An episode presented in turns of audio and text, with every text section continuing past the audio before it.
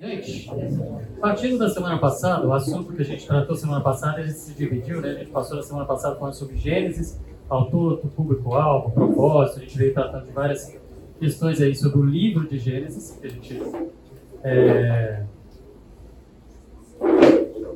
destacou algumas partes importantes ali, e hoje a gente, até o intervalo, a gente ainda vai seguindo aqui dentro do livro de Gênesis. Então, relembrando um pouquinho onde que a gente estava na semana passada, para a gente prosseguir, o que, que é que a gente tratou?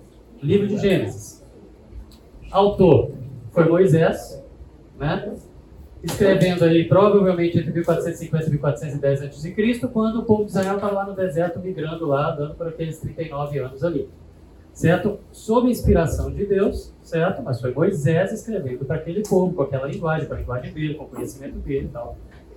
Tem todo um contexto ali que a gente colocou, que a gente viu aqui semana passada. É, a Bíblia, no caso aqui, estou colocando o Pentateuco, ou seja, a, obra de Moisés, aquelas, os livros que Moisés escreveu, é, e em especial o livro de Gênesis que a gente está tratando aqui, é uma autorrevelação de Deus, do Criador, para o povo dele. É para nós também? Sim, mas primariamente é ali para o povo dele, naquele lugar. Então, é uma autorrevelação de Deus para o seu povo. Em primeiro lugar, aquele povo ali, primeiro que teve contato com aquela obra, mas para todo o seu povo, que engloba a gente também, para independente de qualquer de que época, cultura, cosmovisão, ou seja, o jeito de ver o mundo, de entender o mundo, ciência, de qualquer época. Então, o propósito desse primeiro livro da Bíblia, o livro de Gênesis, que vai tratar sobre as origens, que é o que a gente está é, destacando aqui, o propósito dele, então, seria colocar um resumo uma pincelada, uma passagem sobre a história da revelação, desde o princípio, desde a criação, ok?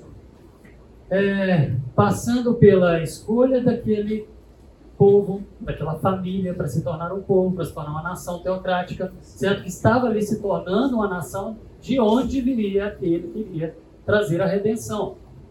O plano de salvação de Deus ali para poder resgatar o seu povo que tinha se afastado dele o homem, a sua criação, que tinha se afastado dele. E aí a gente viu ali um pouquinho quem é esse Deus que chamou Moisés, ou seja, era o primeiro público que estava pegando aquele livro, ele estava ali, recebendo uma apresentação, uma auto-revelação de Deus para esse povo. Que povo era? O povo que estava ali andando no deserto, que tinha chegado um cara que chamava Moisés, que tinha falado que Deus tinha mandado ele ali para poder tirar o povo da escravidão que estava lá há mais de 400 anos.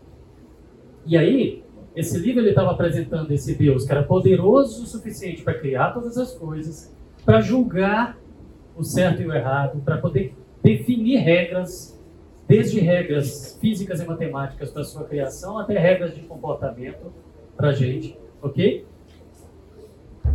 Poderoso o suficiente para ter criado, mas para poder julgar, para poder punir se os erros acontecessem, para retribuir, para poder chamar alguém que ia fazer dele uma nação, para fazer um povo, para poder trazer a sua redenção, a sua graça, certo? Um povo que iria, que, um Deus que era poderoso para fazer tudo, inclusive resgatar o seu povo, o homem, a sua criação que tinha afastado dele. Então tem uma mensagem aí nesse livro, tem um recado sendo dado nesse livro, ok?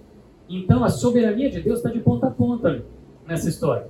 Soberania de Deus mostrando nessa história o quão longe o homem pode ir, pode ir se ele for fazendo as coisas por si só, pelas suas forças, pelas suas próprias decisões, sem ter um rumo, sem ter um norte, sem ter uma direção, sem ter um padrão para poder seguir, certo? E ainda no livro, o quanto Deus faz para poder resgatar esse homem que por si só acabou se afastando de Deus, afastando do Criador. E lá em Abraão, que está lá em Gênesis também, o início do processo de regeneração, ou seja, Deus criou todas as coisas, inclusive o homem, colocou o homem para poder governar aqui. O homem, a sua obra-prima, se afastou e rompeu de Deus. Se Deus era justo o suficiente para isso estar, esse rompimento seria até a menos que ele fizesse alguma coisa. E ele fazer alguma coisa era o seu projeto de restauração, certo? De regeneração. E esse processo começou ali em Abraão, daquele povo que estava ali o descendente daquele povo, o ascendente daquele povo que estava ali no deserto, recebendo essa apresentação de Deus. Gente, está muita conversa. Vamos lá? Então, esse livro seria uma autorrevelação, em primeiro lugar, para o povo de Israel. Ele está ensinando para a gente também aqui hoje, mas em primeiro lugar para o povo de Israel. Ok? E não dá para a gente poder tirar desse livro mais do que ele estava querendo falar. Não dá para a gente poder inventar coisas aqui. Isso a gente tratou um pouco na semana passada e hoje nós vamos repetir muito. Precisar muito nessa primeira parte da aula aqui. Então, esse livro está apresentando quem era esse Deus, o que ele é, o que ele fez e o que ele vai fazer. Tem um propósito, tem um recado. Para quem? Para um povo que não sabia nem quem ele era. Para um povo que Moisés teve que se apresentar e apresentar esse Deus para ele. Porque era um povo que, quando veio, era um povo que o povo de Deus, que estava ali a família de José, quando veio, tinha esse conhecimento, é que era passar de pai para filho, mas eles viveram 430 anos oprimidos ali no Egito, como, como escravos, e para sair, Deus estava tendo que se apresentar para esse povo. Eles nem sabiam que ele era. Ok? Não tinham uma vivência com ele. Ah, eles mantinham sua tradição, eles mantinham a, a, os ensinos de pai para filho, sim, mas como povo, como nação, eles não cultuavam mais. Eles não tinham mais aquela liberdade porque eles eram escravos, ok? E um povo que vivia debaixo de uma cosmovisão super sincretista, uma cosmovisão politeísta, como a gente viu semana passada, com deuses para todos os tipos de, de, de gostos que vocês possam imaginar, para tudo que eram fenômenos da natureza. E, de forma bem fantasiosa, como a gente viu os escritos em pirâmides, aquelas coisas que a gente vê lá, uau, descobrir uma pirâmide, o que é? Leva anos para descobrir, quando você vai, são trechos como aqueles que a gente leu aqui semana passada. Ok? Então, o livro de Gênesis é uma alta revelação de Deus para um povo que vivia debaixo dessa cosmovisão. E um detalhe sobre a terra. Um detalhe sobre a terra. De como se imaginava o mundo naquela época. Como eu mostrei para vocês, ainda era o que se imaginava até 600 anos atrás. Qual era a cosmovisão, a visão de mundo que eles tinham ali? Era isso. O que até há pouco tempo atrás ainda se imaginava. 600 anos atrás ainda pensava que a Terra era assim. Plana, certo? E com uma redoma ali, uma proteção em volta, e que, na mitologia deles, lá para fora dessa redoma era o mundo dos deuses. Ok? Esse livro ele trouxe um recado, e o recado é claro, é transparente, está ali para todo mundo ver, certo? É direto. E esse recado é que Deus é único, num mundo onde para todo lugar que você ia, os povos eram politeístas, acreditavam num monte de deuses, ok? Esse Deus único, que já era uma quebra de paradigma, quebra de um padrão ali de, de, de pensamento para aquela época. Ter um Deus só. Esse Deus único, ele é o criador de todas as coisas, não é cada coisa, cada parte foi criada por um mini-deus, um semideus. Meninos, aí atrás, eu vou pedir para vocês se separarem, tá bom? Se eu tiver que chamar a atenção de vocês de novo, a gente vai cada um para uma fila, tá? A última fileira aí, do meio para a esquerda. Tá bom? Vamos lá. Deus é único, quebra de um padrão de pensamento, ok? É o Criador, ele é soberano para poder criar todas as regras matemáticas e físicas para o universo, para a sua criação, e morais para a gente, de comportamento, para a sua criatura, ele é justo porque se ele cria regras de comportamento ou regras de, de padrão de vida, de atitude, e a gente quebra, ele vai, ele é justo o suficiente para poder ir lá e punir. Mas ele é gracioso para poder criar um plano para poder resgatar. Esse livro, ele cumpriu o seu propósito naquele momento. Ele cumpriu o seu propósito 500 anos depois. Ele cumpriu o seu propósito mil anos depois. Ele cumpriu o seu propósito dois mil anos depois. Ele cumpre o seu propósito hoje e ele vai continuar cumprindo enquanto existir mundo. Ou seja, foi um livro com uma linguagem atemporal.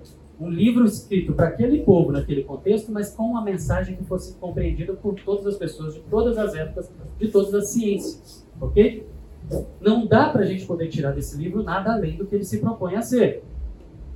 O recado está completo, o propósito dele está cumprido, lá e aqui. Tá?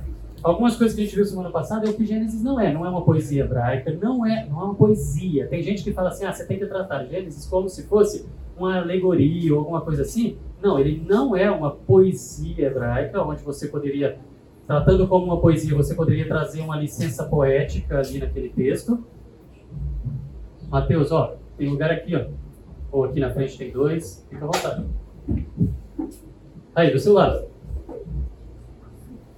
É, não é uma poesia, ok? Não é um tratado apologético, ou seja, não é um livro que você vai olhar e que ele foi escrito com o propósito de te trazer argumentos para você ficar debatendo na escola. O propósito desse livro foi escrito para crentes. Não foi escrito para você usar para converter não crentes. Para tentar convencer não crentes. Ok? Não é um tratado científico, embora se ele estava retratando sobre a criação, e a gente vai fazer isso aqui, quando você lê ali, você vê algumas informações que, puxa vida, 3 mil anos atrás não existia esse conhecimento, e como que isso está lá. Então você vai ter flashes, você vai ter algumas informações ali é, nesse livro, mas não era o propósito ser um livro de ciência. Mas é lógico que vão ter informações que estão ali, que você, olhando para a ciência de hoje, olha para lá e fala, uau, isso já estava lá. Então você pode ter essas informações, mas esse livro não tem obrigação de trazer essas informações. Porque se fosse isso, ia ser uma enciclopédia, só para a primeira parte da Bíblia. Para poder trazer toda a ciência. E de que época? Do século XXI? Do 20? Do 23? Ok? Então, não é, Gênesis não é poesia, mas também não é escrito para usar para defesa da fé. Você pode usar, mas o propósito não é esse, o principal. Não é para tratar de ciência, embora você possa encontrar flashes de ciência meio. Ok? E a igreja, entendendo que Deus estimulava a gente pesquisar, conhecer a obra criadora de Deus, a igreja sempre financiou e estimulou a pesquisa. A ciência nasceu, a ciência nasceu da pesquisa da criação, financiada pela igreja. Por quê? Porque a teologia sempre entendeu que existiam duas obras, uma obra que Deus fez, a criação dele, e a revelação, que são as escrituras. E a criação dele estava ali para a gente poder explorar e estudar, usando as lentes e a inteligência que Deus nos deu, a tecnologia que a gente desenvolve para isso, que é o que a gente chama de ciência. Ok? Então, a igreja sempre financiou a ciência para poder pesquisar o mundo, para poder trazer para dentro da igreja e ensinar e mostrar as obras criadas pelo Criador. Baseado nessa lógica nasceu a ciência. A história da ciência foi formada por crentes em Deus predominantemente porque eram pessoas financiadas pela igreja para poder pesquisar. Ou a pessoa era muito rica, que era exceção, e ela bancava a sua própria pesquisa, ou ela era financiada pela igreja. E quando a gente separa, quando a gente separa ciência de religião, e coloca uma muralha no meio e fala isso daqui tem que ficar como esferas não. Esqueci a palavra que eu usei. Como esferas que não se tocam, não, que não se sobrepõem mantém isso separado, nós estamos separando de um lado a criação de Deus que ele soltou aqui para a gente poder estudar e aprender e conhecer sobre ele mesmo, sobre a criação dele. Você pode viver só com a religião, você pode viver só com a revelação de Deus. Ela é suficiente para você conhecer a Deus e viver uma vida é, plena, em comunhão com Ele, sem nenhum problema. Mas quando você separa a ciência, joga ela para longe e fala: Isso aqui não é para mim, e fala ciência e fé estão em guerra, você está deixando a ciência só para aqueles que, os mais chiitas que escolheram não acreditar. E aí fica aquele rompimento falando o quê? O crente não pode ser cientista. Ah, se você é crente, esquece ciência porque essas coisas são incompatíveis. E tudo isso que a gente viu desde a primeira aula, principalmente no primeiro domingo. Bom, agora a gente vai, de hoje até o final, nós vamos responder nós vamos tratar sobre problemas.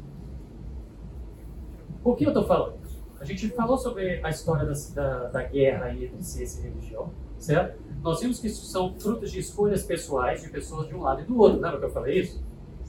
Não tem uma, a instituição religião brigando com a ciência, nem a instituição ciência brigando com a religião. Mas existem cientistas que odeiam a religião e existem religiosos que odeiam a ciência. A pessoa fez as escolhas pessoais dele de comprar essa guerra pessoal para ele. E aí sai convencendo os outros a achar que isso é a coisa mais importante do mundo e que tem que viver essa guerra. Ok? Então eu estou chamando de problemas internos e externos. Internos o que nós vamos tratar hoje, externos o que nós vamos tratar do fim da aula de hoje para frente até o final. O que, que são os internos? Dentro da teologia, eu citei para vocês e mostrei que existem correntes teológicas diferentes. De vez em quando, se vocês assistem os cultos da escola bíblica, é, hoje de manhã, por exemplo, o, o Lucas estava num, culto, num curso lá que ele estava falando dos assuntos que o Nathaniel estava dando aula, estava falando sobre correntes teológicas diferentes. Ou seja, o que são correntes teológicas? Algumas questões, algumas, onde a Bíblia não foi clara. Por que não foi clara? Porque Deus não quis ser claro, porque não era algo tão fundamental para a vida de ninguém para poder ele, ele, ser claro. Deixou. Aquilo ficou em aberto para a gente descobrir depois que chegar lá. Essas coisas a gente chama de áreas cinzas, ou seja, são coisas que a Bíblia não deixou preto no branco, porque não era importante deixar claro. Essas coisas, os teólogos usando o seu raciocínio e fazendo as suas, é, seus estudos e interpretações, criam correntes, ou seja, opiniões diferentes, teorias diferentes a respeito daquele assunto que é meio vago, que não está claro ali nas Escrituras. Diante disso, a gente tem correntes teológicas, ou seja, diferentes visões a respeito da criação, até dentro da própria teologia. Existem pessoas religiosas dentro da igreja que eles vão pensar diferente. E nesse pensar diferente formam aquelas correntes teológicas que eu falei para vocês. Olhando para aquelas correntes teológicas, a gente na semana passada já explorou um pouco disso, Dependendo das escolhas de interpretação de determinadas palavras ou determinadas questões, você pode ter mais problema entre ciência e fé ou muito menos problema. E eu usei uma expressão na semana passada que eu, hoje eu vou repetir aqui. Essa palavrinha que a gente vai ver aqui agora, que eu estou chamando dos problemas internos, e nós só vamos tratar sobre problemas internos dentro da igreja hoje, e depois é só o externo, que é com relação ao ateísmo e o que estão trazendo e jogando para vocês, falando que vocês são idiotas, como a gente viu no início, se crê. Ok? Internos são algumas divergências de opinião dentro da própria teologia, entre os teólogos.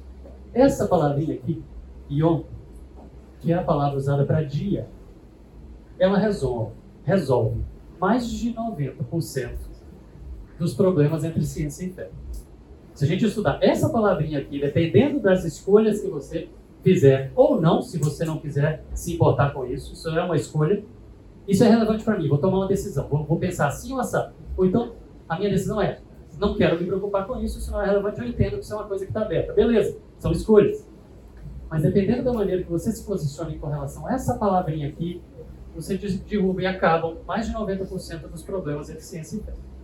É dessa aqui que a gente quer tra vou tratar primeiro. E depois eu vou falar de outras palavrinhas hebraicas. Por que, que eu estou falando isso? Porque a imensa maioria dos problemas que existem entre ciência e fé, eles estão assentados em cima do tempo.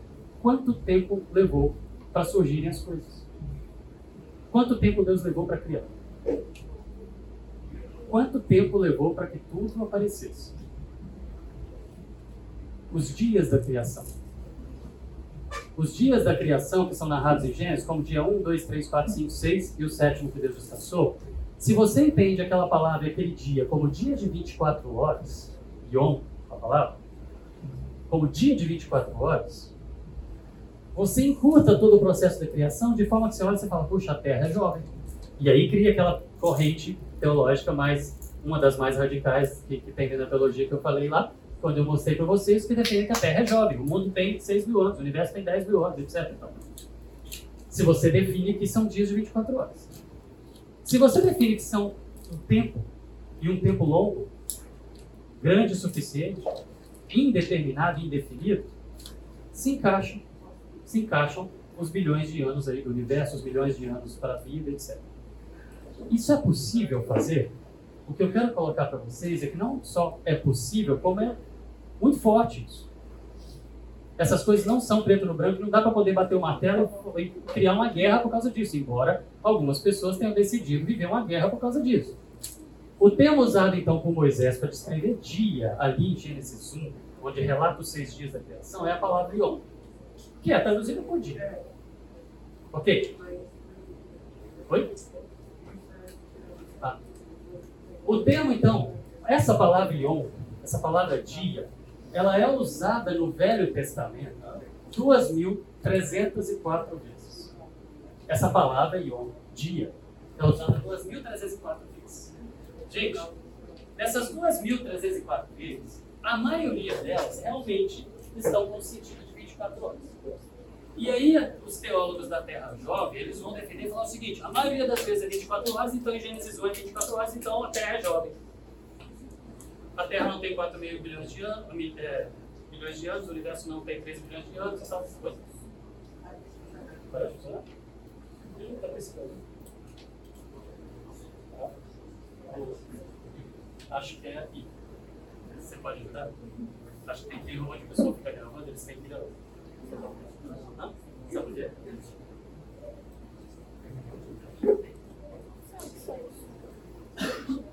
Bom, então, quando eu falo que é a maioria, é a maioria mesmo, 88% das vezes.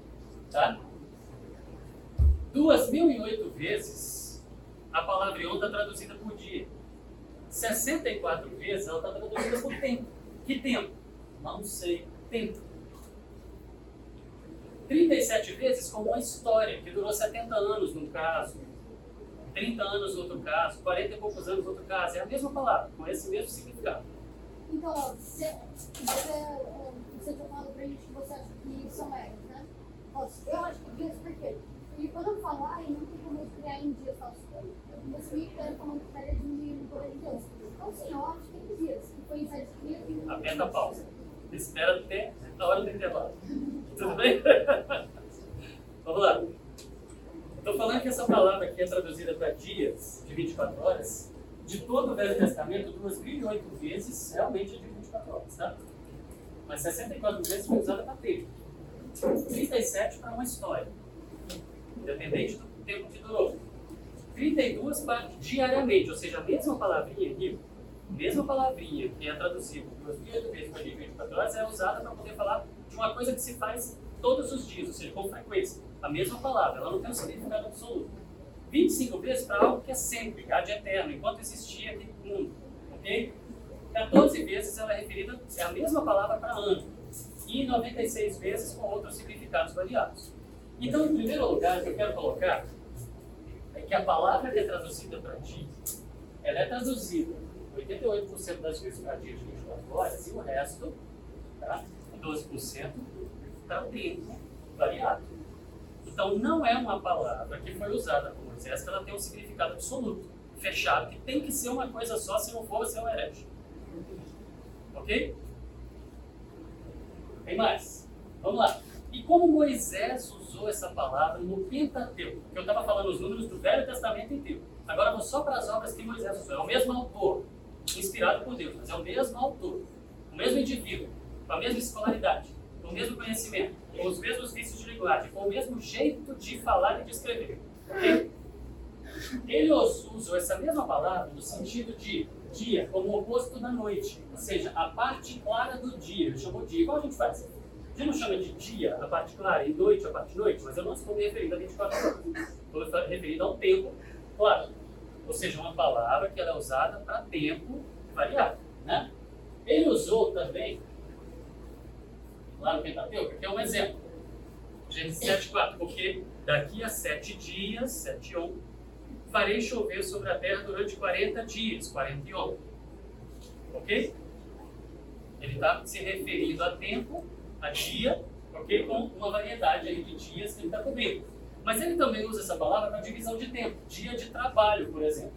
Uma jornada de um dia, que é o que a pessoa conseguia caminhar enquanto ela aguentasse. Independente de quantas horas durasse aquilo ali. Dia definido como manhã e tarde, mas sem incluir a noite. Entende que é uma palavra que o significado dela varia, mas todas elas dá tempo? Aqui no caso de números 11 tem um. Depois disso veio um vento da parte do Senhor que trouxe codornizes do mar e as fez cair por todo o acampamento a uma altura de 90 centímetros, espalhando-se em todas as direções até no raio de uma caminhada de um dia, ou seja, o quanto uma pessoa conseguia caminhar até anoitecer. Ok? A mesma palavra. Quanto aquela pessoa conseguisse, era um ion. Ok? Bom, tem mais? Estou começando do mais leve para o mais forte para poder mostrar para vocês, viu, Henrique, que essa palavra ion não é de 24 horas. Não precisa ser. Tá? Ela não precisa ser. Mas você não tem que definir isso. Você não tem que ter uma escolha. Esse é o ponto que eu quero chegar. Mas essa parte nem para poder ser radical e falar que é, e nem para poder arrumar uma briga para falar que não é. Ok? não temos um padrão. É esse o ponto. Vamos lá. Moisés ainda usou para questões temporais. No tempo da colheita, que durava seis meses, três meses, dependendo do que fosse. O tempo era a mesma palavra em homem. No tempo de gravidez e parto, nove meses e meio, no Ion. Para tempo que durava uma, uma gravidez. Ou seja, é dia de 24 horas sempre essa palavra? Não é. Por um momento, um instante, um segundo. Ele usa também essa mesma palavra. E disse-lhe o pai: Eis, estou velho e não sei quando vou morrer, no dia em que vou morrer, mas no sentido de no instante que vou morrer. Mesmo que fosse um segundo. E também no uso escatológico, que é mais aberto ainda, que é o quê? No dia do Senhor, que sabe-se lá quando vai ser e quanto tempo vai durar. Que é o fim dos tempos. Isso pode durar mil anos, pode durar milhares de anos, pode durar horas, pode durar segundos e a gente não sabe. Mas aí não. A mesma palavra para isso. Ok? Naquele dia, referido ao dia do Senhor, nos últimos dias, tudo para a mesma palavra. Então, nos últimos dias, Yom, que tem alguns teólogos que falam que isso a gente está vivendo desde que Jesus veio, dois mil anos, mesmo Yom. E tem gente que fala que a gente ainda nem começou. Tem teólogos que falam que a gente ainda nem começou. Totalmente variado. O ponto é.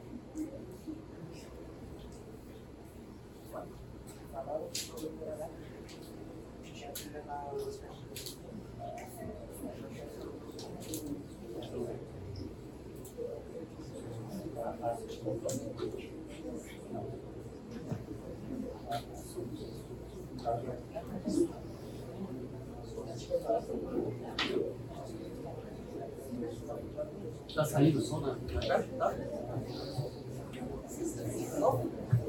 Funcionou, pessoal. Então, tá dando pra ouvir. Tá saindo o som.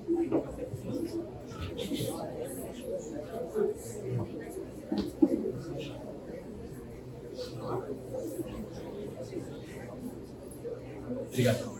Alguém não assinou? Vamos lá então, continua. Ah, tá? Tá bom. Então tá. Mais alguns usos interessantes dessa palavra. Para datação, para idade. 70 anos, 60 anos, 90 anos, 100 anos, 160 anos. Abraão e Sara já eram velhos, avançados em idade, tempo de vida. E no hebraico está usado avançados em yom, em tempo de vida. Ok? Período específico e definido, só que durante toda uma vida de uma pessoa. Então tá, a Eva nasceram dois filhos, o teve por nome Peleg, quando seus dias, em seus dias, ou seja, durante o tempo da sua vida, a terra foi dividida. Um longo período de tempo totalmente aberto, ele também é usado, foi Abraão por muito tempo, por muito Yom, morador da terra dos filisteus. Quanto tempo ele morou lá? Não sei. Ok? Anos. E um período indefinido, como em Deuteronômio, guarda, pois, os teus estatutos, os teus mandamentos que te ordenam hoje. Yom. Para que te vá bem a ti e aos seus filhos depois de ti, para que prolongues os dias, o tempo de vida deles. Tempo. Hoje, tempo de vida, certo? É, na terra que o Senhor teu Deus te dá para todo o sempre, para todo o Yom. No mesmo versículo, a palavra falando de hoje, de tempo de vida e de eternidade, para sempre. Ou enquanto você viver. A mesma palavra. Gente, o outro aqui, ad eterno, uma situação. Para o nosso perpétuo bem, para o nosso eterno bem, para o nosso Yom. Nós estamos falando de uma palavra, e isso, nós estamos falando da palavra, do principal conceito de tempo do Velho Testamento. Essa palavra Yom é o principal conceito de tempo. Na maioria das vezes ele é usado para dia de 24 horas? Sim. Mas esse é o principal conceito de tempo. Não existe nada que obrigue ser dia de 24 horas. Ele não tem um padrão, ele é aberto. Ah, mas aí vão ter alguns teólogos que vão falar assim, peraí, mas naquele contexto escrito desse jeito é para ser dia de 24 horas. Será? Vamos mais.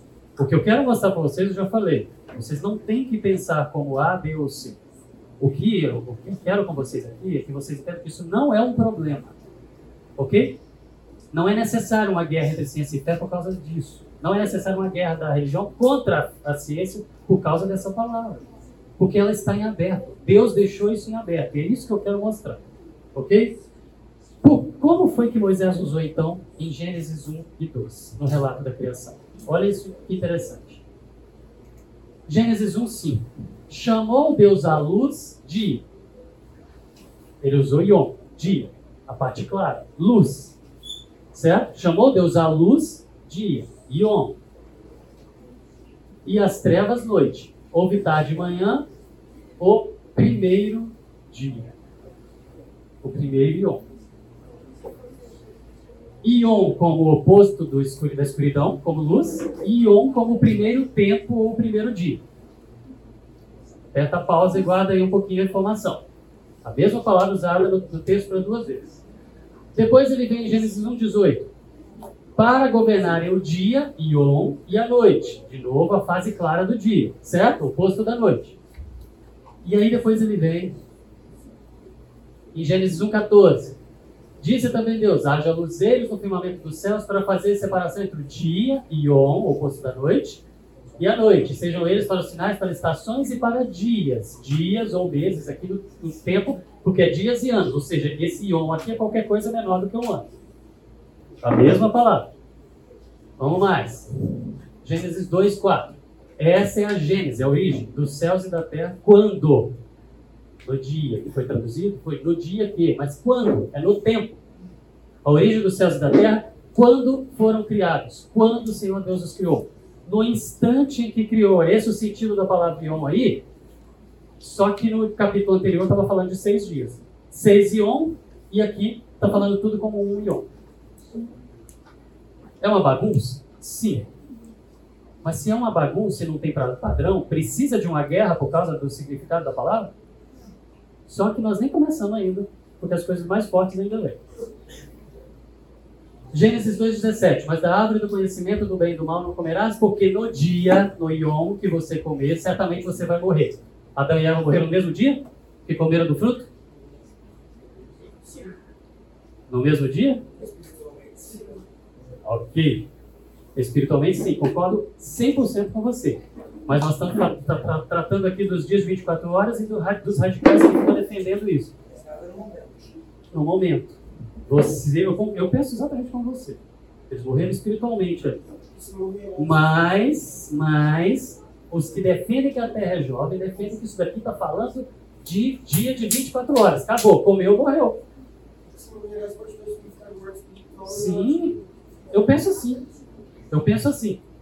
Mas quem vai tentar falar, falar que você tem que comprar uma guerra contra a ciência, não pensa assim. Entendeu? Vamos lá. Quando? A Bíblia fala que Adão viveu quantos anos? Séculos.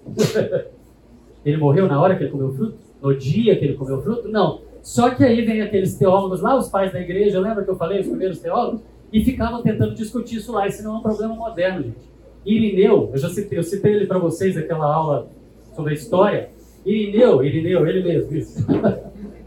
ele tentando explicar essa questão, ele falava o quê? Agora ele morreu no mesmo dia que comeu. Ah, porque Deus disse que no dia que comer, vocês certamente morrerão. Isso é lá, os pais da igreja, lá na origem da igreja, discutindo essa questão. E a gente está aqui agora tratando dela. Bom, alguns outra vez relegam a morte de Adão ao milésimo ano. Mas como um dia para o Senhor é como mil anos, então ainda estava dentro do, do, do, primeiro Ion. Porque se um dia para Deus é mil anos, então tá, então ele morreu no dia que comeu. Estava tentando dar um jeito de encaixar a coisa porque quer um padrão. Ah, então tá, um Ion é 24 horas? Ah, mas aqui ele estava falando que era mil anos. Então tá, se era mil anos, então não era 24 horas. Então o tempo não foram seis dias, uma semana de seis dias, 24 horas. Você já está quebrando o absoluto aqui para o significado da palavra. Tem mais. Origens, outro lá atrás, também estava discutindo isso. Ah, que homem inteligente vai acreditar que o primeiro, segundo e terceiro dia, tarde e manhã, existiram sem sol e lua e estrelas, porque só foram aparecer no quarto. Gente, essas discussões estavam lá. Eu estou falando da origem da igreja. Isso estava lá. E até hoje tem gente que ainda está mandando vídeo no YouTube falando com você que se você acha que o universo tem 3 bilhões de anos, você é um herege que você não pode estar dentro da igreja.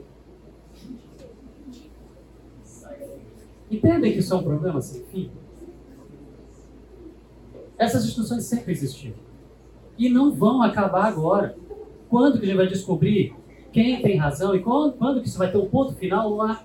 Quando a gente chegar lá, na eternidade. Porque aí você pergunta, Senhor, o que, que foi? Ele mostra um filme. Se for ter um filme, eu quero estar na frente na fila para poder assistir. Que deve ser fantástico. Eu queria ver o filme com Moisés viu.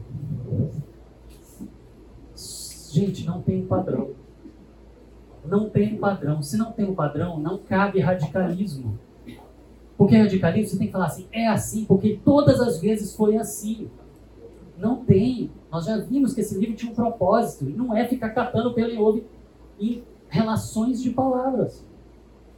Ok? Só que se dia e on não tem um padrão, então por que tem que ser considerado 24 horas e a gente tem que defender que a Terra é jovem, que tem 6 mil anos, que o universo tem 10 mil anos, que senão você é um herege? Não existe isso. Quem defende isso é quem está dentro de uma das correntes e acha que todo o resto está errado. Mas eu falei e mostrei para vocês os teólogos que estão em todas as correntes.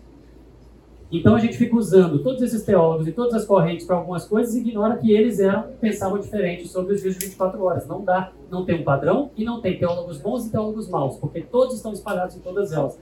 Eu citei os nomes para vocês aqui. Só, só para falar, Maria. Quantos teólogos que não anos defendem que tem fóssil no leste? Vou, vou responder isso aí. Dá só uma, uma pausa também nisso daí para eu poder não puxar spoiler do domingo que vem. ah. Ótima pergunta, Henrico. Não sei, a gente vai ter que perguntar para Deus.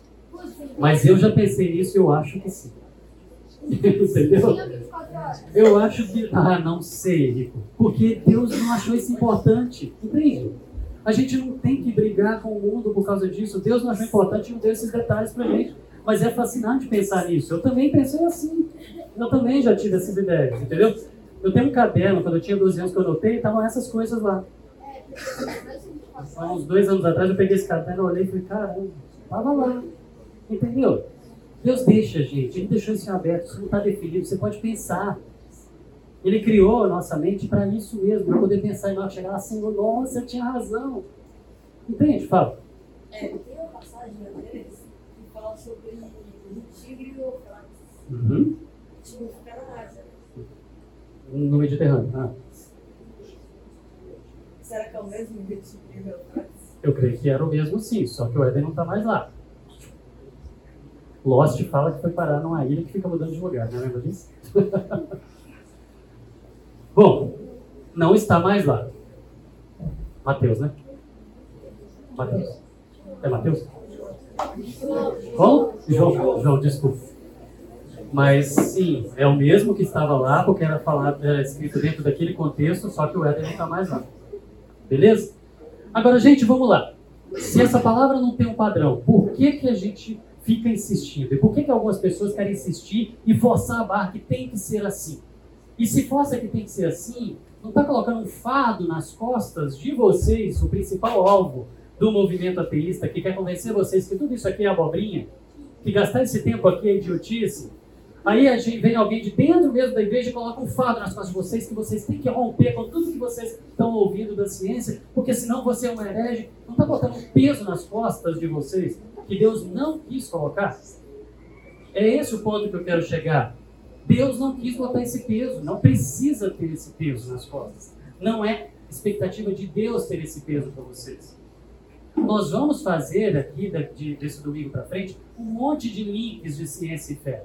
Nós vamos ver um monte de coisas fantásticas que a gente, olhando para as lentes da ciência, olhando para o mundo, e fala: Uau, Deus é fantástico. Olha para as escrituras e fala: Nossa, isso estava aqui há 3 mil anos antes disso ser descoberto. Uau, legal. Mas, gente, não precisa ter uma guerra por causa disso. Deus não colocou esse fardo. Fique livre ele está falando o que ele fez, e é o propósito do livro, está lá o propósito, a gente já estudou isso. Ele falou o que ele fez, ele está ensinando mensagens e recados a partir disso. Vocês têm que aprender esse recado e ser livres para poder reconhecer esse Deus, conhecer esse Deus, viver com ele, viver uma vida plena com ele, sem ter que ficar vivendo uma guerra que pessoas escolheram travar, não vocês. Você não tem que escolher travar essa, travar essa guerra. Ok?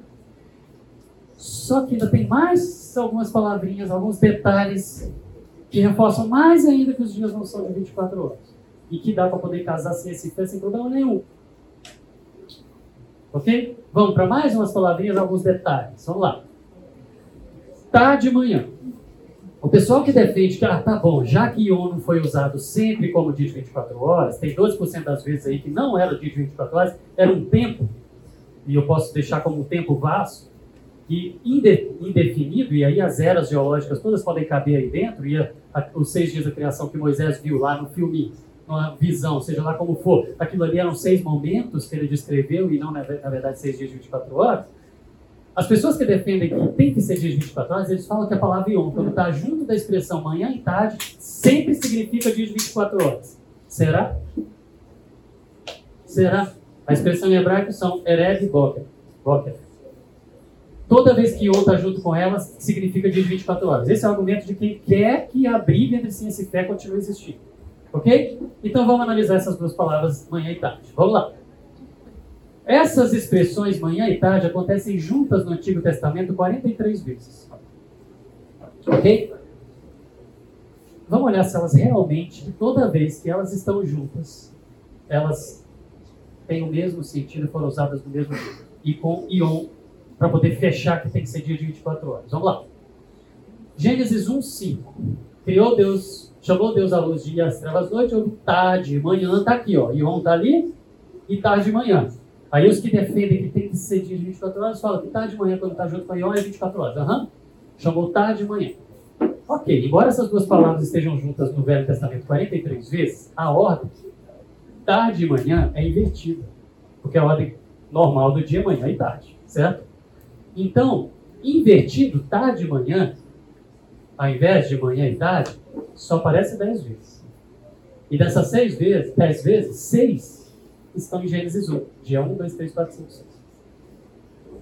O padrão de escrita é manhã e tarde. Só que Moisés, o cara que viu o filminho, estava lá, teve a visão, e estava lá explicando, escrevendo para a gente, que usou no Pentateuco a expressão do jeito que todo mundo usava manhã e tarde, mas em Gênesis 1 ele escreveu tarde e manhã, escreveu diferente, invertido. Por quê? Não sei, mas ele escreveu diferente. Não foi só isso que ele escreveu diferente. Primeiro dia, Gênesis 1, 5. A expressão em hebraico é Yom Shat, que é traduzido na Bíblia, na maioria das Bíblias de vocês, por primeiro dia. Desculpa, gente. Yom Shad não significa primeiro dia. Yom Shad não é o jeito hebraico de escrever primeiro dia. O jeito hebraico de escrever primeiro dia precisa de mais uma palavrinha, que eu vou mostrar no, no segundo dia. Mas o ponto é o seguinte: das dez vezes que estão escritas, eu já falei, né? seis têm um significado diferente entre si. Tem dez vezes Yom Shad, que foi traduzido para o primeiro dia, mas na verdade é dia um. Precisaria de um bar Yom Shad antes, ou outra palavra antes, para poder ser primeiro dia. Mas a expressão é dia um, que está aqui. Só que só foram usadas juntas essas palavras dez vezes, das dez, seis têm significados diferentes entre si, é uma bagunça. Ok? E só quatro delas tinham sentido claro de 24 horas, o resto não era. Então aqui os textos, é lógico que a gente não vai ficar lendo todos eles, mas o ponto é o seguinte, a Torá, Gênesis, Êxodo, Levítico, Número, Deuteronômio, os livros de Moisés, que Moisés escreveu, ele usou essas expressões juntas, significando uma ocasião, sem ser dia de 24 horas, significando dia, de até 24 horas, horas ou até 24 horas, e em um dia. Ou seja, Moisés não escreveu no padrão também não. E os outros autores do resto do Velho Testamento também não tem um padrão, cada um usou de um jeito. Então não é tão fechado e definido assim. Tá? Onde que está o padrão? Não tem. Aí do segundo dia para frente fica melhor ainda. Porque o segundo dia, que está traduzido para vocês aí na Bíblia, segundo dia, a expressão em hebraico, segundo dia, não é segundo dia. não é essa a tradução aqui. A expressão segundo dia em hebraico é Bai Yom Hasen. Essa expressão Balion Hassene, que é traduzida por segundo dia, está escrito 18 vezes no Antigo Testamento, mas não aqui. Aqui foi traduzido porque o tradutor escolheu colocar segundo dia, mas não é isso que está escrito em hebraico. Está escrito Yom Sene. Yom Sene é dia 2. Sabe quantas vezes isso aparece no Velho Testamento inteiro? Uma vez. Onde? Aqui. Moisés usou essas expressões em outros textos do jeito certo que se escrevia lá, mas aqui ele escreveu de um jeito diferente. Por quê? Invertido. Por quê? Cortado. Por quê? Não sei. Mas tem algo de especial e diferente aqui. Agora, eu vou ficar colocando palavras na boca de Moisés? Eu vou falar por que, que Moisés fez? Não, eu pergunto para ele lá depois. Mas eu não vou ser radical e xiita de falar, tem que ser assim. Tem algo diferente aqui, gente. Ele viu algo diferente, que talvez ele não soube dar detalhes, que talvez ele não soube entender detalhes, e ele escreveu de um jeito diferente que todo mundo, inclusive ele, escreveu no resto do, do, do Pentateuco. É um padrão estranho. E que ele usou só aqui. Dia 3, a mesma coisa. Dia 3, Seria Bai Yom Haselice, terceiro dia. Só que dia 3 é Yom Selice. Só está escrito desse jeito aqui. Não é o padrão. Isso apareceu no Velho Testamento 26 vezes. Mas desse jeito, como dia 3, não era um padrão da língua. E foi escrito só uma vez. Só para descrever o terceiro dia. Não pode ser o terceiro tempo? O que mais? Quarto dia. Aliás, no terceiro dia ainda estão aqui a relação dos versículos. Depois, se vocês quiserem ler todos, eu vou no final, vou deixar meu slide, no, nos slides aqui o meu WhatsApp. Vocês podem mandar pedido que eu mando para vocês a aula sem problema nenhum. Tá bom? Alguns de vocês já me pediram, já mandei. Mando todas as aulas ali. Vocês podem pegar e lendo um por um. Mas Moisés na Torá escreveu trocentas vezes a mesma coisa, outros autores escreveram no Velho Testamento a mesma coisa, sempre do jeito certo de escrever, que é Baion Racelíssimo. Mas Moisés escolheu, quando ele foi falar sobre o terceiro tempo da criação, terceiro dia, escrever de um jeito só ali ele usou, em nenhum outro lugar. Por quê? Não sei, mas tem que ter um motivo. Vamos lá. E quarto dia, mesma coisa. Yom Reb. É dia 4, não é quarto dia.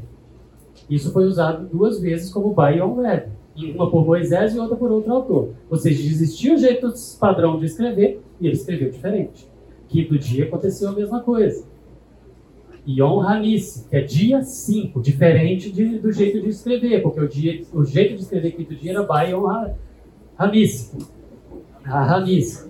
Também isso foi escrito por outros autores e por Moisés, do jeito padrão, mas só em Gênesis 1 ele escreveu de um jeito diferente.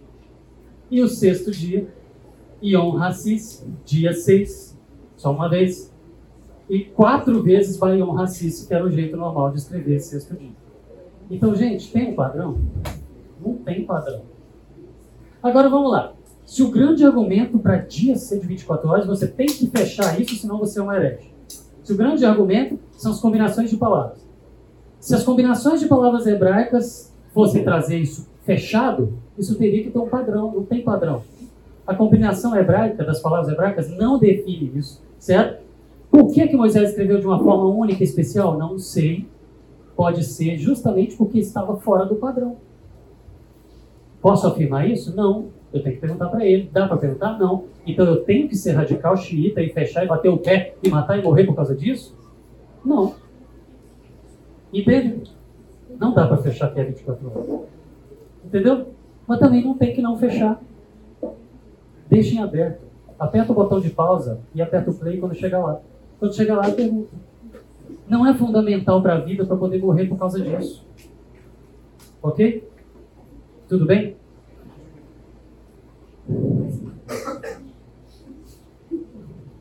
Dá só mais um tempinho para eu poder não quebrar essa parte das palavras, porque depois a gente já está acabando. Tá bom? Depois a gente faz o intervalo. Tem outras palavras hebraicas que são também usadas para poder defender alguma visão mais radical. Por exemplo, criar. A gente tem três palavras que são usadas para o sentido de Deus estar tá criando e fazendo as coisas aqui. Tá? Criar é a palavra bará, que pelos teólogos mais radicais que defendem os dias 24 horas, etc e tal, eles falam que bará, Deus só usa, Moisés só usou bará, essa expressão, para escrever lá em Gênesis, quando Deus estava criando alguma coisa do nada. Mas tem a palavra assar, que é fazer, que ele fazia de coisa pré-existente. E yatsá, formar, que era formava de algo pré-existente. Então eles falam o seguinte, defendem o seguinte. Tiveram alguns momentos lá do relato da criação que Deus estava fazendo as coisas do nada, estava fazendo as pecinhas de Lego. E depois ele foi brincando com as pecinhas de Lego e formando as outras coisas. Ok? E aí eles defendem que essa palavra bará, criar do nada, ela é usada quando ele criou o cosmos e quando ele criou o homem. Então, o cosmos foi do nada, Big Bang, e o homem foi do nada. O resto, tudo bem, tem um processo, ele montando as peças, e tem evolução, e tem coisas assim. Ok? A gente vai tratar disso no finalzinho da aula de hoje e do que vem. Sobre evolução. Mas a ideia, Bará, então, que seria criado nada, olha só. Gênesis 1.1, a expressão é Bereshit, Bará Elohim, Eta Shammai, Eta Ares. Bará Elohim, Elohim é Deus. No princípio, Bereshit, criou Deus os céus e a terra. Estava falando que aqui eles defendem que isso é criado nada. Ok? E lá no homem, criou, pois Deus o homem a sua imagem e semelhança. Criou o Bará, ou seja, o homem teria sido do nada. Gente, será que a gente tem um padrão também aqui? Até para isso? Vamos lá. Olha o versículo, Gênesis 2,19. Depois que formou da terra todos os animais do campo, formar, segundo os teólogos mais radicais, é fazer de algo pré-existente. E eles olham e falam assim: tudo bem, então se os animais vieram modificando, tiveram modificações, e teve um processo evolutivo, coisas assim, foi para os animais, para o homem não. Ok? Porque ali está usando para os animais, usou a palavra yatsá, formar, dá para fazer de matéria pré-existente. Aí tudo bem. Só que aí na hora que a gente pega o texto de Gênesis 2,7, fala, então o Senhor Deus formou o homem do pó da terra, yatsá. Fez de matéria pré-existente. Então usou bará para o homem para criar do nada, só que no capítulo seguinte usou formar, fazer de algo pré-existente. Gente, não dá para ficar forçando o texto a tirar para gente, a falar para gente algo que Moisés não quis falar, que não era propósito. Entendeu? E depois do Gênesis 1, 26, façamos o homem nossa imagem, assar. As três palavras para criar, ele usou para homem também. Gente, o homem é uma criação especial de Deus. E a gente sabe por quê. Isso a gente já tratou disso aí. E não é por causa das palavrinhas hebraicas que foram usadas. É pela relação que ele estabeleceu com a gente, o Espírito eterno, o pecado que sofremos, a redenção que ele trouxe para nós. É a história dele, de nós com ele.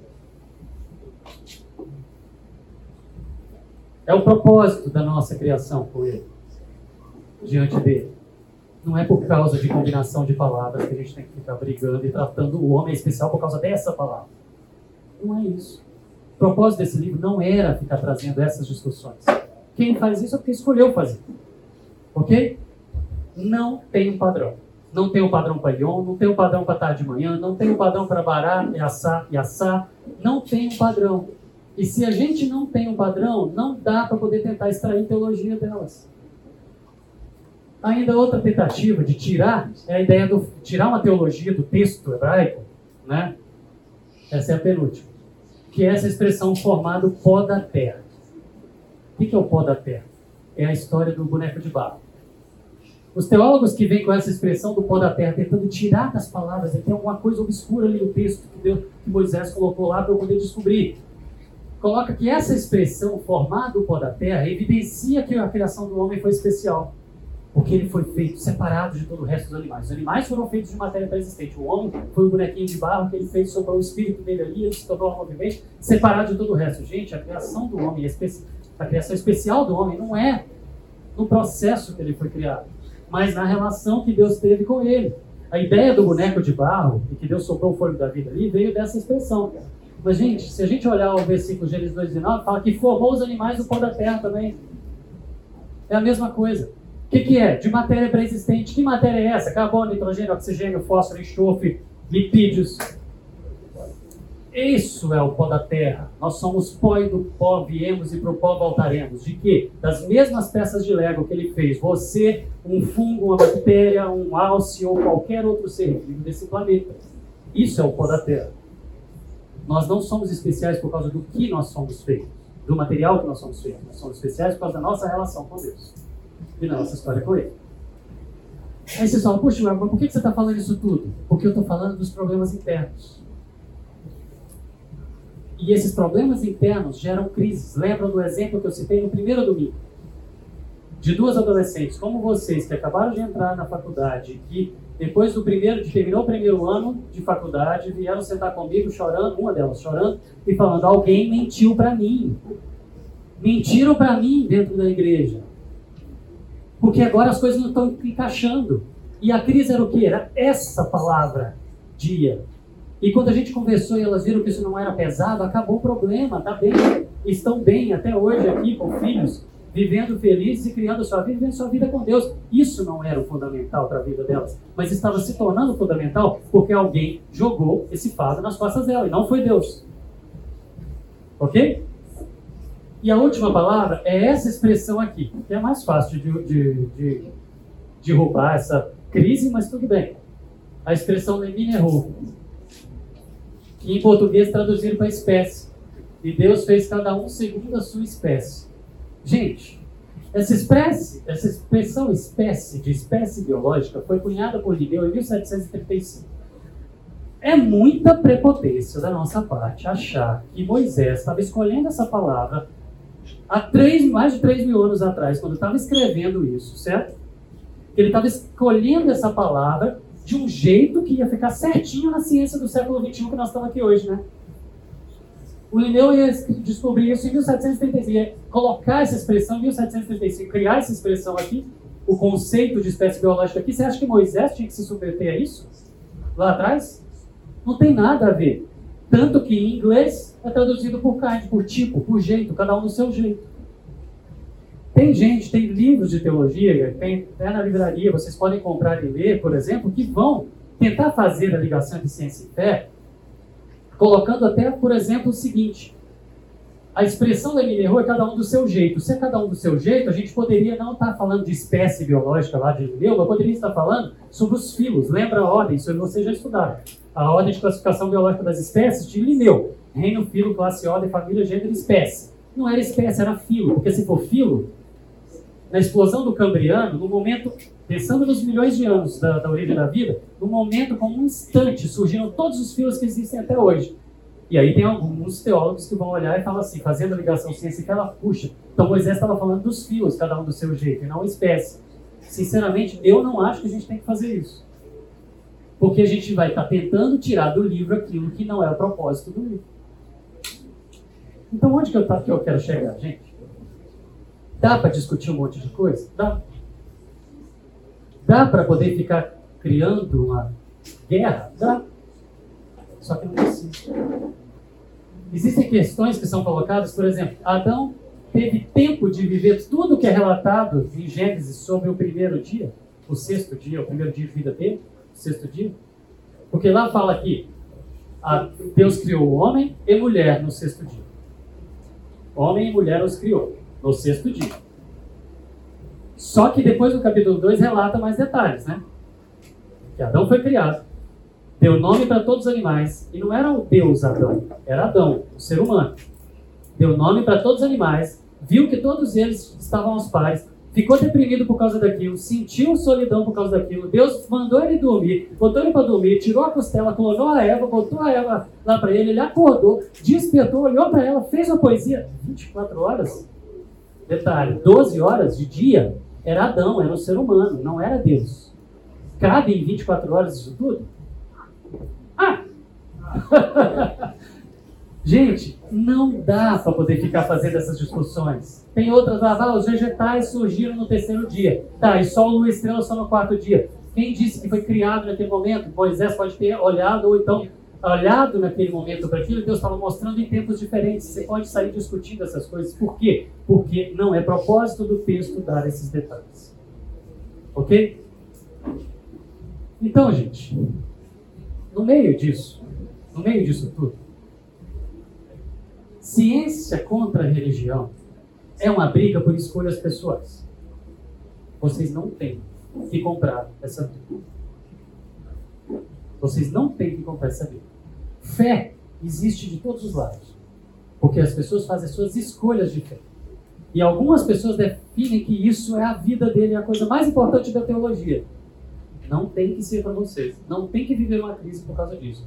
As palavras elas estão em aberto. Elas estão ali para cumprir um propósito do texto. E o propósito do texto é cumprido e não é falar de ciência. Tudo bem? Então, o relato da criação, Gênesis, fechando esse bloco, aquele texto tem um propósito, um foco, um alvo, um recado. Gênesis é uma auto-revelação de Deus para o seu povo, vivendo debaixo de todas as culturas, de todas as épocas, de todas as formas de ver o mundo, de todas as ciências. Então ele tem que ter uma linguagem universal, não submetida a uma ciência da agora. Eu não posso exigir que agora do jeito que eu entendo o mundo hoje, Moisés tem escrito isso lá atrás, não posso, eu não tenho como tirar isso. E ele tem um recado objetivo que Deus é único, criador, soberano, justo e gracioso. Não estou falando que não é literal, é literal e tem o seu propósito e ele é cumprido. Não vamos tentar tirar dali o que esse livro não quis trazer para a gente. Ok? Ele cumpriu o seu propósito, cumpre e vai continuar cumprindo enquanto existir mundo. Tá bom? Não dá para extrair do texto que ele não quis falar. Não dá para usar o hebraico para poder ser categórico e ficar fechando e botando peso nas costas de ninguém. Não dá para poder fazer essa brincadeirinha de hebraico, como eu mostrei para vocês aqui, porque não tem padrão, certo? Gênesis é uma declaração. Eu sou Deus. Eu criei todas as coisas. Eu sou único, eu sou soberano, eu criei as regras para o universo, eu criei as regras para você, você desobedeceu, você se distanciou de mim, você está perdido e você só volta se eu fizer alguma coisa. E eu estou começando o meu projeto de resgatar você agora por esse povo. É uma declaração. Não é uma, um tratado para poder você ter argumentos para poder brigar e discutir com seu professor. Tudo bem? Tudo bem? Alguma pergunta? Tranquilo com relação a isso?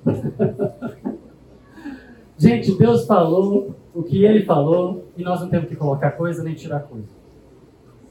Não é nosso papel fazer isso. É errado a gente fazer isso. Ok? E nós não temos que dar explicação para tudo. Nós podemos falar não sei. Ok? Só que esse não sei ele não vai estar contra o texto-chave do nosso curso, que estejamos sempre preparados para responder quando pergunta a razão da nossa fé. Nós estamos aprendendo a responder. Inclusive falar, para isso daqui está em aberto, a Bíblia deixou em aberto, não fechou. Eu não tenho que fechar porque alguém quer que feche. Está tá em aberto, não sei, o não sei cabe. Até olhar para nós mesmos, nossos preconceitos, é estar preparado. Tudo bem? Aí a gente vai fazer o intervalinho. Na hora que voltar, eu vou tratar de um assunto bem curtinho com vocês, que é o início. Vou falar só, vai ser uma mini aulinha de biologia, só sobre a teoria da evolução, só sobre evolução, não sobre Darwin, e tal, só sobre evolução, curtinho, porque a partir de domingo que vem, a gente vai ficar falando sobre os argumentos ateístas. E usam sempre a evolução. Então, eu sabia que a gente teria só um pouquinho, e eu coloquei só esse tópico para poder lembrar, porque vocês já viram isso na escola, a maioria de vocês, ou todos, vocês já viram isso na escola, eu só quero colocar as pecinhas na ordem certa aqui, do que, que é evolução, que a gente vai ficar usando isso da semana que vem para frente. Tá bom? Então 10 minutos de intervalo e volta, tá?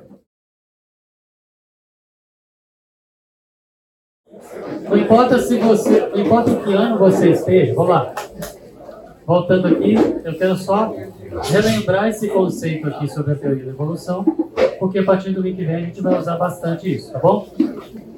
Pessoas, vamos lá. Não importa se você estudou isso no FUD 1, no FUD 2, no ensino médio. O ponto é o quê? Vocês já passaram na escola, mais uma vez, pelo assunto teoria da evolução. A teoria do dado, certo? Eu quero só situar vocês aqui nisso, e na semana que vem a gente já vai começar falando dela e falando sobre os grandes argumentos que usam ela. E a gente vai ficar aí dois domingos falando disso. Então, como a gente cita muito isso, é que eu quero usar esses minutinhos aqui que a gente tem para poder relembrar. Tá? O que, que é a teoria da evolução? Que é usado como grande álibi. Álibi é um apelido, né, que é um mais jurídico aqui, mas o grande argumento para poder falar que Deus não existe, a ciência prova isso e a evolução é a prova disso. Ok? A teoria da evolução foi a teoria criada pelo, pelo Charles Darwin, que viveu lá no século XIX, morreu em 1882. E ele alcançou fama, ele ficou famoso, Darwin, porque ele convenceu, vamos lá, gente, porque ele convenceu a comunidade científica de que existia uma evolução, que eu estou chamando aqui de fato, o que, que é isso? De que as espécies mudam. O leão que você olha hoje e vê não é o mesmo leão que mil anos atrás alguém viu. Ou 50 mil anos atrás, ou 100 mil anos atrás, ou um milhão de anos atrás. O ponto é, as espécies vão mudando ao longo do tempo. É isso que eu estou chamando aqui de fato. Olhando para a natureza, o Darwin, nas viagens que ele fez, inclusive grande parte da teoria dele ele formulou no Brasil, enquanto ele estava aqui. Depois foi para Galápagos e fechou o raciocínio dele em Galápagos. Aqui no Brasil foi principalmente em Belém do Pará. Ficou um tempo no Rio de Janeiro e parte da história dele, dos traumas da vida dele aconteceram no Rio de Janeiro e eu vou contar aqui semana que vem. É, por que será? Mas, não, porque será isso é para você, com o Rio de Janeiro. Mas não é esse o ponto, não é por causa de ser carioca, mas é uma situação que aconteceu no Rio de Janeiro mas o ponto é, ele ficou famoso e a teoria dele se, se tornou uma das principais da ciência hoje, porque ele convenceu a comunidade científica de que, observando a natureza, de que as espécies mudam, elas não são fixas. E até então, até algum tempo antes, até o avô dele, o avô dele já estava participando dessas discussões, se imaginava que as espécies eram fixas. E se ensinava dentro da igreja, inclusive, que as espécies eram do mesmo jeitinho que o dia que Deus criou. Que não tinha essa plasticidade, essa capacidade de mudança que Deus não criou com a capacidade de mudar. O jeitinho que ele criou estava assim até hoje, se imaginava assim. E o Davi, ele era religioso, a gente vai ver a história dele semana que vem. Ele era religioso, mas ele explicou, observando a natureza, estudando a natureza, que a evolução acontecia, ou seja, que a mudança nas espécies acontecia. Não estou falando nada de ancestralidade do homem, de um período macaco, não estou falando nada disso. De que as espécies mudavam. Ponto. É esse, esse que é essa palavra. Quando a gente fala de evolução, quando a gente fala de evolução, nós estamos falando de mudança. E é dessa mudança nas espécies que o Darwin convenceu a comunidade científica. Elas mudam. E ele chamou isso de evolução. E aí, para poder explicar como que elas mudam, ele propôs uma tentativa de explicar isso, que é uma teoria. Isso foi publicado em 1859. Onde ele tentou explicar como que as mudanças acontecem nas espécies, como que a gente vai ficando cada vez mais diferente com o passar do tempo. E a teoria dele foi muito bem estruturada, de forma que ela está até hoje bem viva, por mais que seja uma teoria, mas está bem viva e forte, ela é muito forte, porque ele explicou que as espécies mudam porque elas sofrem seleção natural e seleção sexual. Nós vamos tratar disso na semana que vem. Lembra o que é uma teoria? A gente passou por, esse, por isso daqui alguns domingos atrás. Teoria é uma tentativa de explicar fatos. Então ele observou os fatos das espécies mudam e tentou explicar, gerar uma explicação, uma teoria. Se ele encontrasse, se para essa teoria surgissem provas irrefutáveis, ela virava uma lei. A teoria da evolução continua sendo uma teoria. Então você vai ver pessoas que vão chegar e trazer palestras, ou escrever livros, ou dar aulas e tal. A teoria da evolução é uma teoria, então você não tem que acreditar. Teoria significa o quê? Uma tentativa de explicar fatos enquanto não se comprova. Pode ser que ela caia por terra, pode ser que não. Ela é tão forte que é muito pouco provável que ela vá cair por terra. Mas ela ainda continua sendo uma teoria, ou seja, dentro daquele esquemão de como funciona a ciência, ela está na fase de realmente levar pedrada, de gente tentar derrubar, de ficar tentando questionar. Faz parte do papel, do processo. Ok? Está nesse ponto aqui. Só que ela é muito forte. O Davi é notável era notável. Por quê? Fantástico, incrível aquele cara. Por quê? Vocês vão ver a história dele na semana que vem. É bem interessante a história do Davi. Ele era anglicano, vocês vão entender o contexto disso. Ele largou a igreja, a família dele continuou na igreja, ele largou a igreja com raiva de Deus, por umas questões que não tem nada a ver com a ciência, vocês vão entender. Mas o grande tchan do Davi, notável na teoria dele, é por quê? Porque para poder chegar às conclusões que ele chegou, hoje, na escola, vocês aprendem sobre evolução depois que vocês estudaram citologia, depois que vocês estudaram genética, depois que vocês estudaram fisiologia, depois que vocês estudaram anatomia, tudo lá no, desde o fundo de 1 para frente, vocês vão estudando isso aí que vocês vão aprender sobre evolução. Por quê? Porque precisa de genética. Só que o Darwin formulou essa teoria antes da genética nascer. Gente, antes de, de, da genética nascer. Mendel foi o pai da genética. E a genética nasceu com Mendel em 1865. Darwin publicou o livro dele em 1859.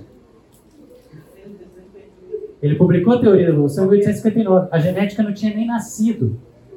E o detalhe, a genética nasceu com o Mendel lá dentro de um mosteiro. O Mendel era um padre Lá dentro de um mosteiro, em 1865, ele conseguiu descobrir os fundamentos da hereditariedade, publicou, escreveu tudo aquilo que era o nascimento da genética, as bases da genética clássica que vocês estudam até hoje no, no, no ensino médio, vocês fazem lá cruzamento de genética, é, cruzamento genético, azão azinho, bezão bezinho, cesão cezinho, aquelas coisas, tudo nasceu aqui em 1865 com ele, do jeitinho que vocês estão fazendo lá, ele descobriu aqui, não evoluiu, não mudou nada, em 1865, não tinha nem nascido. Só que quando o Mendel fez, descobriu, desenvolveu a genética e publicou, ele guardou isso na prateleira do mosteiro.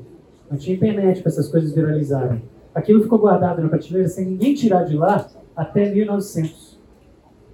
Em 1900 é que tiraram esse livro do, da estante e descobriram a genética que o Mendel tinha descoberto e tinha guardado lá. A genética nasceu em 1900. O Darwin publicou em 1859 a teoria da evolução. Mas as conclusões que ele chegou precisavam de genética, ou seja, a extrapolação da mente dele concluiu e imaginou coisas que a genética só ia descobrir depois de décadas. Por isso que ele foi notável e a sua teoria é tão forte. Tem mais. As observações da natureza, isso aqui é ele com o Beagle, quer dizer, um desenho do Beagle na Bahia, no litoral da Bahia. Passou em vários lugares no Brasil, foi coletando amostras, observando os animais e as mudanças, e das observações da natureza, em 1827 ele chegou à conclusão sobre a evolução, de que as espécies mudam, certo? E ele fechou isso em Galápagos, olhando os tentilhões, os passarinhos lá de Galápagos, que ele é, é, ilhas diferentes, os passos eram idênticos e tinham só bicos diferentes. E os bicos diferentes eram em relação às frutas de cada lugar e a distância da ilha, porque não conseguia voar de lá para cá e ter cruzamento entre eles, então eles foram ficando ao longo do tempo diferentes. E ele foi vendo isso tudo, desenhando, ele tem os desenhos dele em museus guardados até hoje, foi desenhando aquilo tudo, comparando e ele concluiu as espécies mudam e elas mudam porque elas são selecionadas. Sofrem uma seleção natural e sexual. A gente vai tratar na semana que vem sobre isso. Darwin não tinha a genética, que é chamada de caixa preta de Darwin, que é o quê? Que você consegue entender como que funciona aquelas coisas que ele concluiu lá na, no livro dele, certo? Genética molecular, DNA, isso tudo, hoje quando vocês aprendem na escola, vocês aprendem a evolução já com todo o conhecimento desenvolvido. Ele chegou nisso tudo antes. Hoje, o darwinismo, que vocês aprendem na escola, da, da teoria da evolução, é o neodarwinismo, que é tudo que o Darwin trouxe, mais a genética. Mas ele conseguiu trazer tudo sem a genética. Por isso que ele ficou tão famoso. Ok? O que é a evolução? As espécies mudam. E as espécies mudam porque elas sofrem mutação. Mutação onde? Lá nos genes. Ele nem sabia que existia. Mas sofre mutação lá nos genes que fazem algumas pequenas mudanças e essas mudanças elas são selecionadas pelo ambiente. E essas mudanças é que ele chamou de evolução. Não é progredir, não é melhorar, não é crescer, não é desenvolver, é mudar. Pode ser para pior, mas mudou e foi selecionado, beleza. Como que é selecionar? As mutações elas acontecem lá no DNA, ok? E se ela leva uma vantagem, aquela vantagem faz com que o indivíduo tenha maior capacidade de ter descendentes, mais chance de casar, mais chance de ter filhos ou mais chance de ter de gerar descendentes e esses descendentes levarem os seus genes mutados. Essa seleção é feita pelo ambiente. O ambiente era de um jeito, ficou de outro. Quem está preparado para esse novo ambiente vai continuar vivo. Se continuou vivo, deixa filho. Se deixou filho, as mutações que ele recebeu, que ele tinha, que eram só dele, passa para frente. Aí os filhos dele vão deixar descendentes, os filhos vão deixar descendentes. E uma característica nova que surgiu por causa de uma mutação, ela vai passando para frente. A seleção natural é feita pelo ambiente. O ambiente seleciona e deixa morrer mais cedo os que têm desvantagem e viver mais tempo os que têm vantagem. E os que têm vantagem, que receberam mutações que levaram alguma vantagem, deixam descendentes e a mutação passa para frente. Ao longo de muito tempo, a espécie vai mudando, colecionando mutações. Eu vou explicar isso melhor na semana que vem.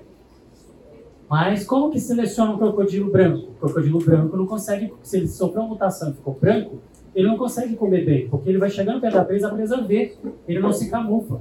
E outra, um caçador que vai, vai atrás, viu o branco de longe, ele mata. Então ele é selecionado negativamente, ok? Mas uma seleção que chama atenção, que é vantagem, passa para frente.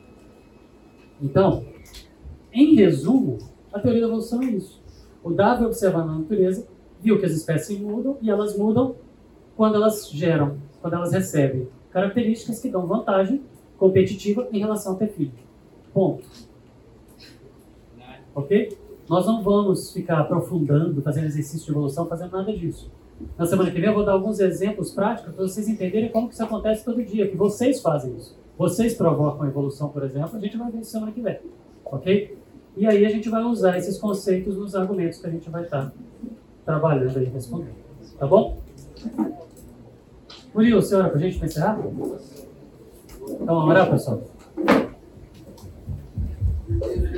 Dia, eu peço para que o Senhor a gente nessa semana, que a gente vai abençoe é, qualquer que está acontecendo com a gente, e que a gente aprenda Tenta não levar essas discussões por problemas para a sua vida. É, ore em nome de. Boa semana, pessoal.